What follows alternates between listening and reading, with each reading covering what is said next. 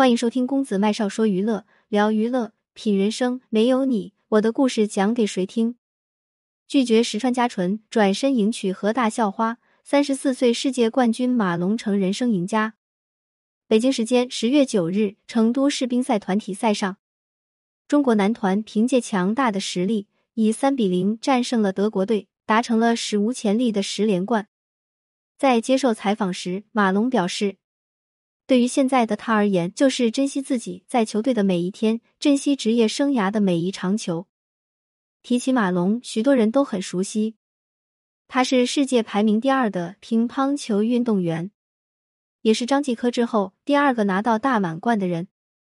更因为长相白净帅气、性格随和，受到了许多女球迷的追捧和喜欢。甚至连著名的日本女乒乓球运动员石川佳纯也是马龙最忠实的粉丝。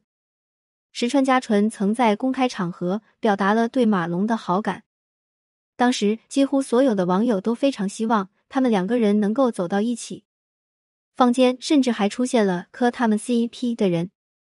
在二零一四年的一段采访中，石川佳纯说很希望能和马龙组混双，马龙甚至还说他石川佳纯要想组就组了。当时全网一片沸腾，几乎都认定马龙和石川纯家。就是在谈恋爱。面对中日网友的高呼在一起，迫不得已的马龙在二零一六年十月十四日在微博上公开了自己与女友夏露的恋情，并附文八年不易，我们很好。一时之间，所有喜欢马龙的女球迷，包括石川纯家都表示心碎不已。网友细细一扒，惊讶的发现马龙在很早以前就和夏露谈恋爱了。二零零八年，在国乒举行的一个互动活动上，马龙和夏露相识。出生于南京的夏露是典型的江南美女，肤白貌美，性情温和。上了大学后，还被评选为了河海大学的校花。夏露的出现很快引起了马龙的注意，只不过当时一心扑在打球上的他，并没有对夏露产生什么男女之情。所以在夏露找他合影时，他无情的拒绝了。马龙说自己并不是在场球员里最出名的，你找别人吧。夏露哪肯？因为他很早以前就粉上了马龙。夏露半威胁马龙道：“你不跟我合影，就是耍大牌。”马龙一听，忍俊不禁，无奈的和他合了影。活动一结束，马龙又回到了繁忙的训练中。生日那天，他收到了夏露精心准备的礼物，马龙十分触动。仅有一面之缘，这个女孩竟然对自己这么上心。二零一零年十二月，马龙在北京举办了球迷见面会，夏露又来到了现场，见到了马龙。这一回，马龙再也无法无视夏露的存在，两人互留了联系方式，开始有了联系。夏露经常会找马龙聊天，和他分享一天发生的事情。而马龙也会和夏露分享在球队里发生的趣事，两个陌生的人在一次次的交流中互相靠近、互相吸引，成为了彼此的牵挂。随着关系的进一步发展，夏露旁敲侧击的问马龙：“我们这样到底算什么？”马龙顾左右而言他，没有正面回应夏露。为此，夏露生气了好几天。马龙不得不过来安慰道。我是一个运动员，你是一个学生，我们目前应该以事业和学业为重。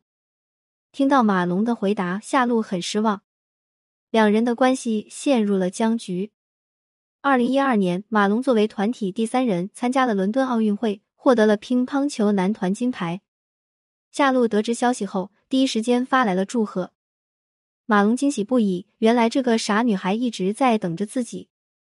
回国后，马龙再也控制不住内心的激动，跑去南京和夏露表白了。于是，两人正式确立了男女朋友关系。然而，这一切只是考验的开始。马龙表白完，依然得继续归队训练。夏露的父母出于对女儿的保护，希望她留在南京。综合考虑之下，为了不影响马龙的训练，夏露选择留在了南京。两人开始了漫长的异地恋。因为马龙是公众人物，所以关于自己恋爱的事情，他也一直没有公布。就这样，夏露成为了马龙背后默默无闻的女人。在无数个难熬的夜晚，看着身边的朋友有爱人陪伴，而自己却要扛下一切时，夏露都没有想过要分手。他就这样静静的等待着他的奶龙回来娶她。时间来到二零一五年，他们的感情再次迎来了考验。那一年，马龙夺得了世乒赛男单冠军。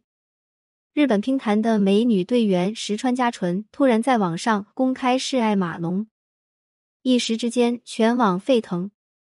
紧接着，二零一六年，马龙一举击败队友张继科夺冠，成为男乒史上第四位大满贯选手。